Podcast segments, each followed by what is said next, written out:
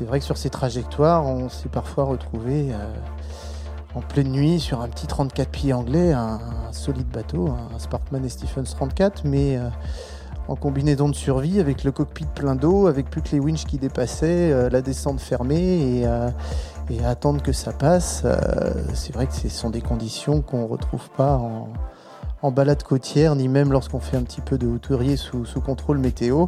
Et là, on apprend, à, on apprend à regarder la mer avec respect, effectivement. Mieux vaut être à terre et regretter de ne pas être en mer que l'inverse. Vous avez remarqué, en mer, certaines situations peuvent rapidement devenir très très compliquées si on cumule les facteurs de risque, comme les pannes, la météo ou encore un équipage sans aucune expérience. Je m'appelle Étienne, bienvenue sur Canal 16, le podcast où on partage vos galères en mer pour permettre à chacun de bénéficier de l'expérience des autres. Cet épisode est dédié à Dessine-moi la high-tech, pour vous la faire courte, c'est une asso dont je fais partie qui intervient dans les hôpitaux pour faire rêver les enfants hospitalisés malades du cancer en leur proposant des ateliers high-tech type drone, robot, VR et également soutenir la recherche oncopédiatrique. Dessine-moi la high-tech est une association d'intérêt général. N'hésitez pas à aller voir leur site, suivez-la sur les réseaux sociaux. L'asso a autant besoin de fonds que de communication.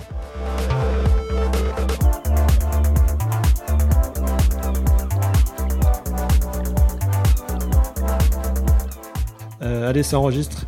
Eh ben, nous sommes à, à Trente-Mou, euh, près de Nantes, dans un super petit village de pêcheurs euh, sur la Loire. Avec, euh, alors, pour ceux qui ne connaissent pas, c'est plein de maisons colorées. Et puis, ben, on a une belle vue. C'est la fin de la semaine. je suis hyper content d'être reçu chez un professionnel de la mer pour enregistrer ce podcast. Ça doit être le numéro 17. pour faire le résumé du résumé, il gère un centre de formation qui permet de naviguer partout, en toute sécurité. Mais je vais le laisser en parler. Bonjour Laurent. Salut. Eh bien, écoute, deux grandes questions avant de, avant de commencer, euh, avant d'entrer dans le vif du sujet. Est-ce que tu peux te présenter et nous présenter ce, beau lieu? Mais bien sûr, hein, ici on est. Donc, je m'appelle Laurent Marion. Euh, je suis plaisancier, comme beaucoup d'entre nous, et cette passion, elle m'a amené à devenir euh, professionnel de la mer un petit peu par hasard. Et là, on est dans un vieux bâtiment qui s'appelle Cycle Peugeot, mais qui a un lien avec la mer, puisqu'ici, on réparait les vélos des ouvriers qui allaient travailler au chantier, et notamment les chantiers en face, les chantiers du Bijon, qui ont euh, construit également le Belém. Donc c'est un lieu terrestre, c'est un lieu de cycle, mais qui recevait quand même des marins. D'accord. Et on a pu s'installer ici par chance parce que la propriétaire passionnée de photographie et d'histoire maritime avait décidé de ne vendre ce lieu qu'à des marins. Et donc tous les promoteurs s'y sont cassés les dents. Voilà, pour la petite histoire. Et donc ça fait combien de temps à peu près? Ça fait une dizaine d'années qu'on est installé ici et que dans ce lieu là ancestral, là au bord de, la Loire, on reçoit maintenant bah, des, on a reçu des milliers de navigateurs qui, pour beaucoup, viennent là dans ce petit village de Trentemou pour euh, bah, se donner les bases d'autonomie technique pour préparer, alors parfois simplement une croisière côtière, mais pour beaucoup un voyage auturier. Donc il y a plein plein d'aventures maritimes aussi qui sont passées par là. D'accord. Et, toi, ton, profil, ta, passion de la mer, comment t'es arrivé? T'es es né dedans? Ton père était un grand navigateur? Eh ben, pas du tout, pas du tout, parce que je suis né dans les terres à Dijon, mais avec une espèce de fascination pour l'eau. Et euh, j'ai eu un parcours au départ de formation qui n'avait rien à voir, puisque j'étais éducateur pour la, protection judiciaire de la jeunesse, mais j'emmenais des, adolescents en, en alternative à l'incarcération on les emmenait en mer, donc j'ai fait, euh, j'ai fait beaucoup de mer avec eux. Et puis une fois que j'ai voulu euh, changer un petit peu de, métier, je me suis retrouvé avec une envie de transmission, de pédagogie, et je me suis dit que c'était dommage quand même que euh, bah, les professionnels aient beaucoup de connaissances, préparent les bateaux de voyage, mais que les gens partent avec des machines qui devenaient toujours un peu plus grosses, hein, des belles machines avant, mais aussi avec pas mal de technologies embarquées et que ça serait pas mal quand même de leur communiquer au, maximum toutes ces informations que, que détiennent les pros. Ok. Et, ton rapport à la mer, toi, tu l'as avancé de côté formation, tu l'as, tu l'as vécu toi-même, tu, tu, as fait, euh, tu as navigué, tu, t'es formé. Comment t'es arrivé à acquérir toute cette expérience? Alors j'ai 43 ans et j'ai eu 13 voiliers habitables. déjà. C'est déjà pas mal. Habité pendant 10 ans dessus, tous mes enfants sont, sont nés à bord, donc en croisière. Et puis euh, j'ai été aussi euh, élevé à l'école de la course au large, hein, sur des bateaux anciens parfois, avec des, des barbus qui m'ont appris ce que c'était que la rigueur en mer et la performance également. Donc la course au large est une excellente école de mmh. navigation. Hein. Je pense que c'est la meilleure école de croisière. Hein. Quand on peut mener un bateau au maximum de ses capacités, mais sans le casser, parce qu'il faut quand même arriver et si possible gagner. Eh bien, quand on applique les mêmes règles de préparation, les mêmes règles de sécurité et, de rigueur, on n'a jamais trop de problèmes en croisière ou en grande croisière.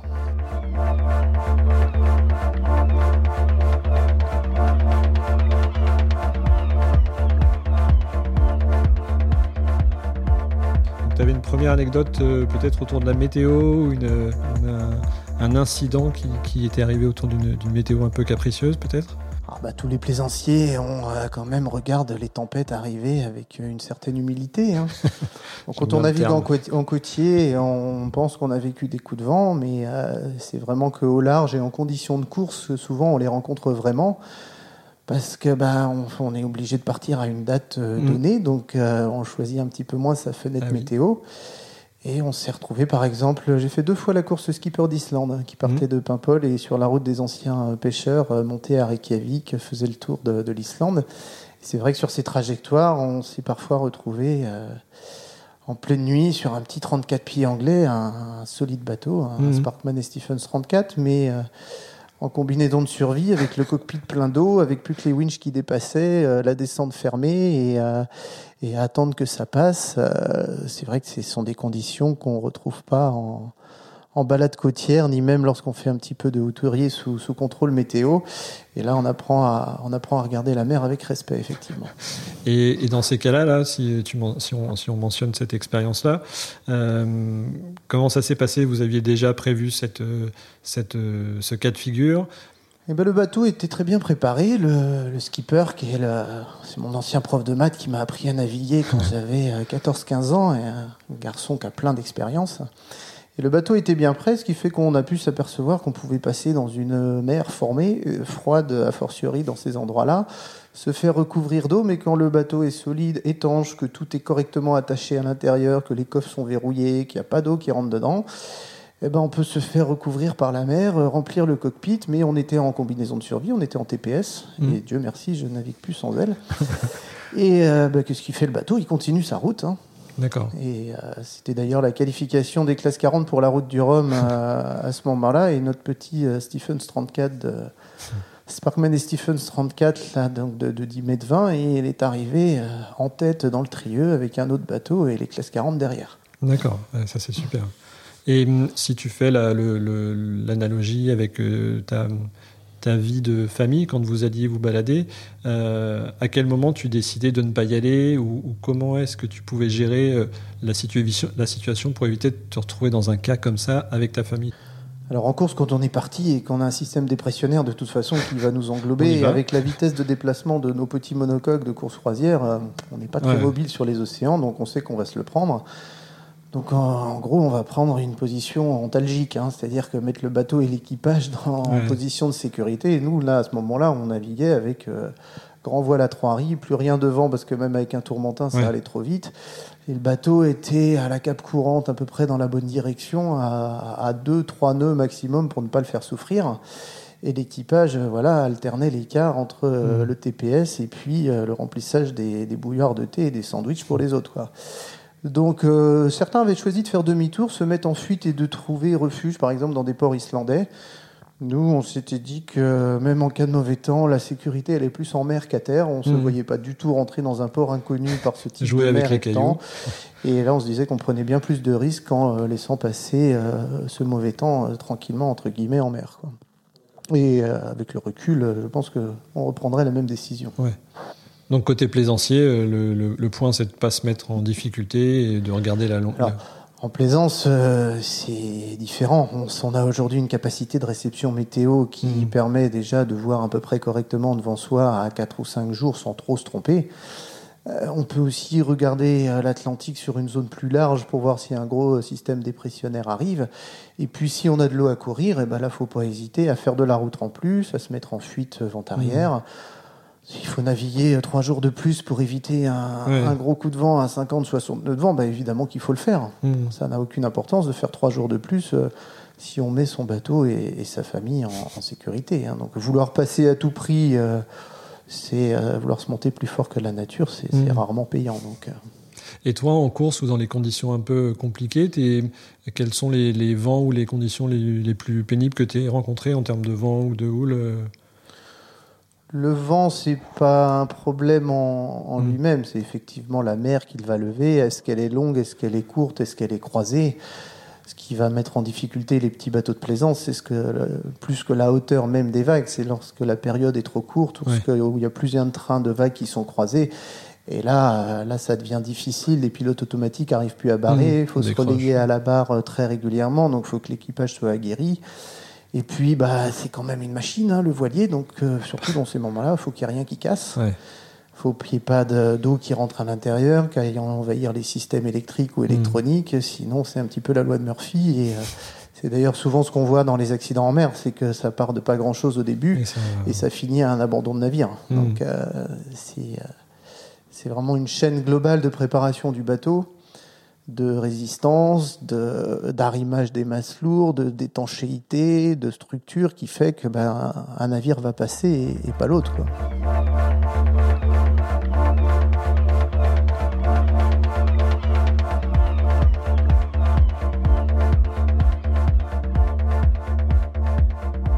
Et peut-être du coup dans, ce que tu as, dans ce que as constaté ou dans les échanges que tu as eu avec les élèves, est-ce qu'il y a le, pas le top 2 ou le top 3, mais qu'est-ce qui revient souvent euh Alors dans les petits ennuis, entre guillemets, c'est vrai que l'électronique est une fragilité, et lorsqu'on est en équipage réduit, euh, si un pilote cesse de barrer, d'un seul coup, ça change les conditions de croisière. Hein, il faut passer la moitié de la journée rivé à la barre. On n'est plus trop en croisière, là, ça se rapproche des conditions de, course. Les problèmes d'autonomie énergétique sont réguliers parce que quand les bateaux sont pas bien préparés, ils s'aperçoivent très vite que au bout de 24 heures, il n'y a pas suffisamment d'énergie à bord, que ça n'arrive pas bien à charger. Donc, bah, justement, on n'a pas le loisir de profiter des différents équipements qui, sont à bord. Les pannes de moteurs diesel sont quelque chose effectivement d'assez fréquent sur les moteurs un petit peu anciens. Donc là, c'est pareil, il y, a ceux qui savent faire et puis, les autres. et puis les autres. ceux qui ont été formés et puis les autres. c'est ça. Bon, après, il ne faut pas non plus. Euh, c'est vrai qu'il peut y avoir quantité d'anecdotes de dysfonctionnement mécanique dans, tous ces voiliers. Mais ce qu'il faut se dire aussi, c'est que euh, tout le monde arrive à bon port mm. et que c'est probablement moins dangereux de faire un tour d'Atlantique ou un tour du monde à la voile que de faire du ski hors piste. Hein. Et qu'avec un petit peu de bon sens et de résistance et, et d'envie de réussite, chacun ramène son bateau à bon port. Et les accidents graves, ils sont quand même statistiquement euh, très très faibles. Hein. La chute à la mer, évidemment, on est, euh, ça, c'est un des accidents qui, qui pardonne assez peu. Donc, euh, si, euh, si on doit faire attention et encore rappeler, mhm. rappeler, rappeler euh, l'importance de rester à bord, de s'attacher et de ne pas toujours compter que sur les systèmes électroniques de récupération des gens. Hein. C'est bien d'avoir des systèmes curatifs, mais vaut mieux être dans le préventif. Oui, hein. complètement. Et sur, les, et sur les bateaux neufs, je me posais la question est-ce que l'approche, on a tous en tête hein, le fait de se doter d'une d'une bonne caisse à outils, de quelques pièces de spare hein, quand on va faire une transat ou ce genre de choses. Est-ce que l'approche est la même quand on est sur un bateau neuf? Euh, Ça va dépendre évidemment du niveau de gamme hein, dans lequel vous avez investir. Euh, si vous achetez un, un, Allure, un Boréal ou un catamaran outre-mer neuf, il y a toute une équipe euh, qui a travaillé derrière pour préparer le bateau au top pour que vous puissiez partir au large. Euh, si vous achetez des bateaux qui évidemment sont moins chers, peut-être que vous aurez une part de réinvestissement à faire après euh, l'achat neuf, hein, en faisant travailler soit une équipe du chantier, soit euh, des spécialistes externes, et vous devrez certainement, probablement renforcer peut-être certains points. Alors jamais véritablement en termes de structure, hein, les bateaux d'aujourd'hui passent tous des normes de construction qui sont draconiennes il y a probablement plus de mauvais équipages que de mauvais bateaux. Hein, donc, euh, mais il n'empêche qu'en termes d'équipement et de préparation, comme vous pouvez travailler avec une équipe de préparateurs sur un bateau de course, vous pouvez très bien avoir une équipe de préparateurs sur un bateau de, croisière ou de grande croisière mmh. pour le rendre plus conforme au cahier des charges de navigation que vous allez lui imposer. D'accord. Ok. Toujours dans, la, dans cette phase de, de, préparation, pour un élève qui arrive, qui souhaite naviguer, euh, euh, quels sont les, sujets qu'il va devoir balayer en fait euh, avec toi pour être à peu près serein en fait? Alors je sors d'un tour d'Atlantique où il s'est passé plein de choses, mais que des belles choses. Donc une très belle aventure, mais c'est vrai, pas, pas, pas de drame hein, et pas, de, pas de problème euh, particulier. Donc c'est du bonheur, hein, parce que quand on va sur l'eau, c'est pas pour accumuler les problèmes normalement. Donc comme le bateau est une machine, une belle machine à voile, mais aussi une, une machine technologique, mieux on connaît toutes ses entrailles, mieux on connaît tous les détails de fonctionnement des équipements qui sont à bord, et plus on est à même de déceler, de diagnostiquer correctement les pannes, de voir si ben, on peut naviguer en mode dégradé un peu sans tel ou tel équipement sans que ce soit gravissime, ou d'avoir des équipements en spare sur les points névralgiques pour ne pas se retrouver en, en situation difficile. Donc souvent, nous, dans les formations, le, le tracteur, un peu de toutes ces formations, bah, c'est la mécanique diesel parce que c'est euh, le gros bloc qui, euh, le gros bloc là, qui, qui suinte d'huile et qui est caché dans son trou et qui fait peur. Bon, c'est pas le plus complexe en fait, hein, mais euh, et alors même à la portée de, il est à la portée de, de n'importe qui, hein, même si on n'a Mhm. jamais fait d'études techniques ou qu'on n'a jamais fait de mécanique de sa vie, hein, en deux trois jours de formation, on sait s'en débrouiller de celui-là. Donc après, euh, après évidemment, les notions de météo et de sécurité sont fondamentales. De la mécanique, on dérive très vite vers euh, l'électricité, l'énergie à bord. hein. Il faut bien des électrons pour que tous ces petits appareils fonctionnent. Donc si on n'en a pas assez, euh, euh, l'équipement du bord, il est plus très cohérent. On va euh, souvent vers la fin de projet arriver à la case médicale parce qu'on s'aperçoit que bah, on vit dans des pays où on est très très très protégé médicalement, mais que là on va se retrouver bah, au milieu de, rien et que si jamais il y a un souci, il va falloir poser des gestes, des actes médicaux qu'on n'a jamais euh, posés de sa vie et on ne sait même pas poser la question. Donc c'est un peu tout l'ensemble, euh, un peu tout l'ensemble du périmètre technique qu'on va aborder pour que on puisse partir avec un, un niveau de rassurance et d'autonomie où on ne garde en mer justement qu'un maximum de plaisir et, euh, le minimum d'anecdotes négatives.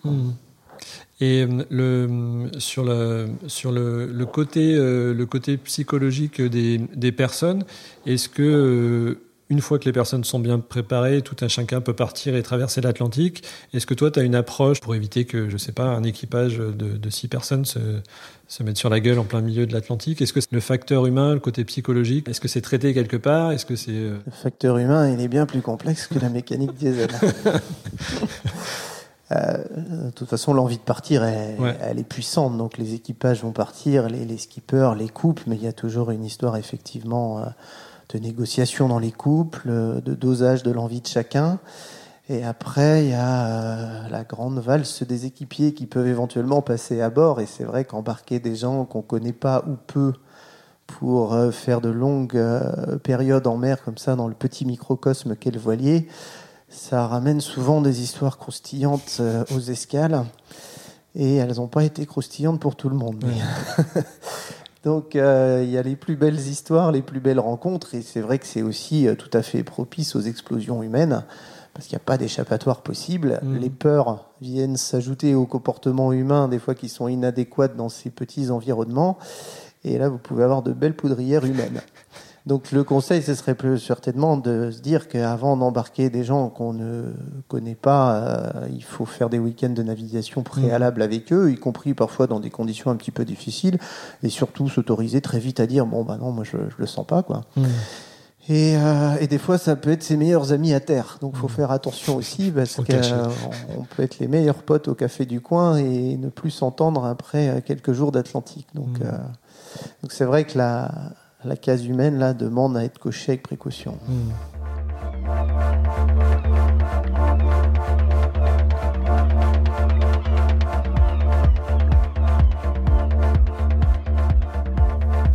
Et, et parmi tes élèves, est-ce qu'il y en a qui t'ont recontacté après en disant ben, je, suis, je suis bien content d'avoir fait la formation parce que euh, j'ai rencontré ce problème-là ou j'ai- Est-ce que tu as un retour sur les Ouais, bien sûr, on a plein de retours. Et puis là, moi, dans le Tour d'Atlantique, euh, je crois qu'on pouvait rencontrer nos stagiaires à peu près à chaque escale. Donc, euh, bien sûr, bien sûr, et ça leur sert obligatoirement parce qu'un un voilier d'occasion, euh, quand on s'en sert d'un seul coup 365 jours par an, évidemment, on finit toujours par tomber sur quelque chose. Donc, ils mettent les mains dans le cambouis tôt ou tard. Ils sont Mhm. obligés d'expérimenter. Et c'est ça aussi qui est passionnant, c'est que bah, ces personnes, elles viennent apprendre euh, rapidement, dans un, dans un temps court avant le départ, des compétences dont elles vont réellement avoir besoin, besoin à très court terme. Donc, euh, ce sont plutôt de bons élèves, Hmm. qui est Attentif. attentifs, passionnés par leur sujet et qui ont très très envie d'absorber un maximum de connaissances dans un temps restreint. Et après, ils nous racontent, oui, et moi d'ailleurs, je suis souvent assez bluffé de voir des gens euh, qui arrivaient euh, du monde du service, de l'assurance, de l'informatique, et qui, deux ans après, était en Patagonie, était dans le Pacifique, tentait le passage du Nord-Ouest, faisait des aventures assez extraordinaires, alors que leur bagage technique au départ, mmh. ou même leur bagage de voile, était faible.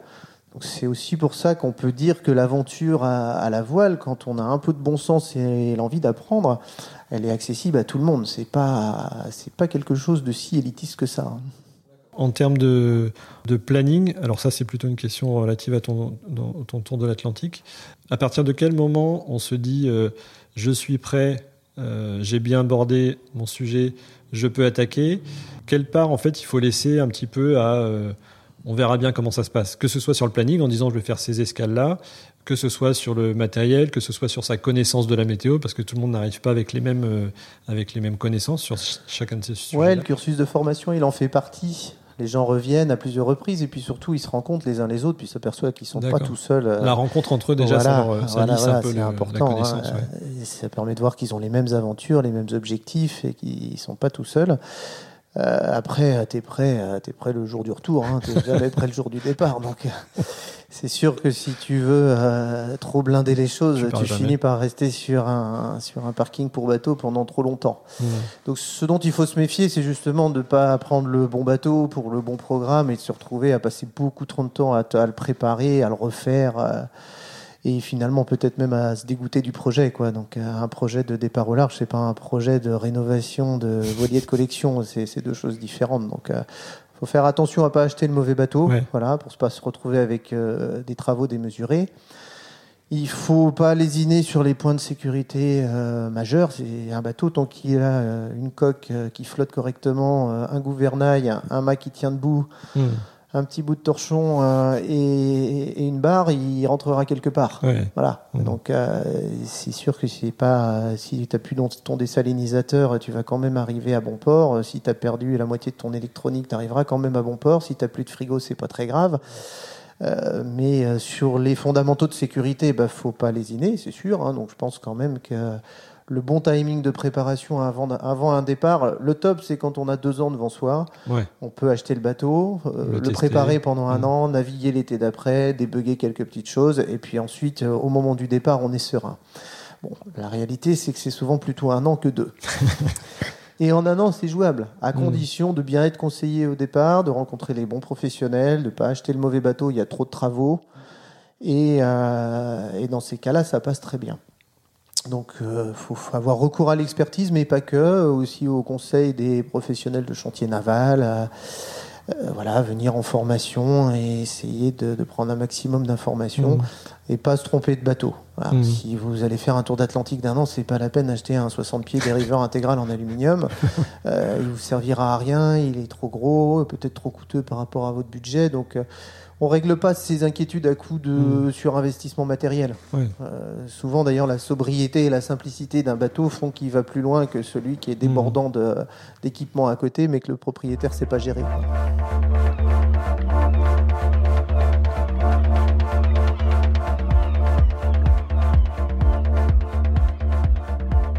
Est-ce que tu peux nous raconter tes allez, deux, trois super moments pendant ton tour de l'Atlantique Là, peut-être tes, peut tes deux meilleurs souvenirs sur, euh, sur euh, le tour de l'Atlantique. la question des deux meilleurs souvenirs. Ou trois, ou ce que tu veux. Je ne veux pas te brider. Euh, moi, j'ai trouvé absolument génial l'adaptation de la famille aux, conditions de navigation. Ah ouais. l'adaptation des adolescents. Souvent, les, gens se disent on va partir avec des ados. Ils avaient quel âge là Ils avaient 12, 14, 16. Et en même temps, euh, ce sont devenus euh, des petits matelots en deux temps, trois mouvements, euh, y compris dans des conditions difficiles. Et tu te retrouves au milieu de l'Atlantique, en transat, avec 35 nœuds de vent, 4 mètres de creux. Et, des enfants et une famille qui trouve ça absolument normal, qui vit, qui joue à bord, qui regarde des films, qui, qui regarde les étoiles, et tout ça devient très rapidement parfaitement euh, naturel euh, et une immersion, en pleine nature qui fait vraiment hmm. euh, beaucoup de bien. D'accord, donc côté famille, ouais, l'adaptation, c'est le premier truc qui t'a étonné de leur part. et ils sont. ils trouvaient un, intérêt, ils n'étaient pas juste là pour te faire plaisir. Là, tu sentais que c'était. Bah, ils ont justement oublié les écrans et le contact avec l'extérieur en deux temps, trois mouvements pour se consacrer à aux tortues, aux raies, aux dauphins, à, la balade dans les îles. Enfin, je veux dire, c'est quand même une richesse qui n'en finit pas, une rencontre avec beaucoup d'autres personnes aussi. Et c'est vrai qu'on a eu quelque part dans une période de malchance euh, la chance de faire un, tour d'Atlantique en temps de Covid, ce qui a aussi, beaucoup resserré les liens entre plaisanciers, puisque bah, ceux qui avaient euh, choisi quand même de partir à cette période, ils avançaient un petit peu dans le vide en ne sachant pas si à la prochaine escale, après avoir traversé un Atlantique, on les mettrait dehors ou on les accueillerait. Donc les départs avaient aussi une autre petite dimension un peu initiatique, puisqu'on avançait vraiment, vraiment dans le vide. quoi. Mais euh, on a aussi pu profiter d'endroits qui parfois sont saturés par, euh, par le tourisme de masse, y compris en bateau, et qui là étaient redevenus relativement vierges. Ça donne envie de, ça donne envie de naviguer, de naviguer tout simplement. Euh, ça c'est sûr. Puis moi je pense qu'il faut, voilà, ça peut générer des peurs. L'océan, c'est normal. se poser soi et sa famille dans un petit bout de plastique flottant au milieu des océans peut paraître effrayant. En même temps, euh, les bateaux sont solides.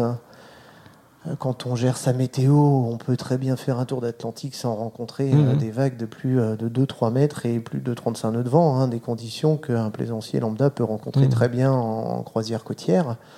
Et donc, il faut aller au-delà de ses peurs et que n'importe qui qui ait envie de le faire s'y autorise vraiment parce que c'est à sa portée, mhm. clairement. et, là, vous naviguez sur quoi comme bateau? Là, c'était un Sunfise, un bon vieux monocoque de 12 mètres de, 1984 euh, qui a parfaitement fait le travail. En pleine forme.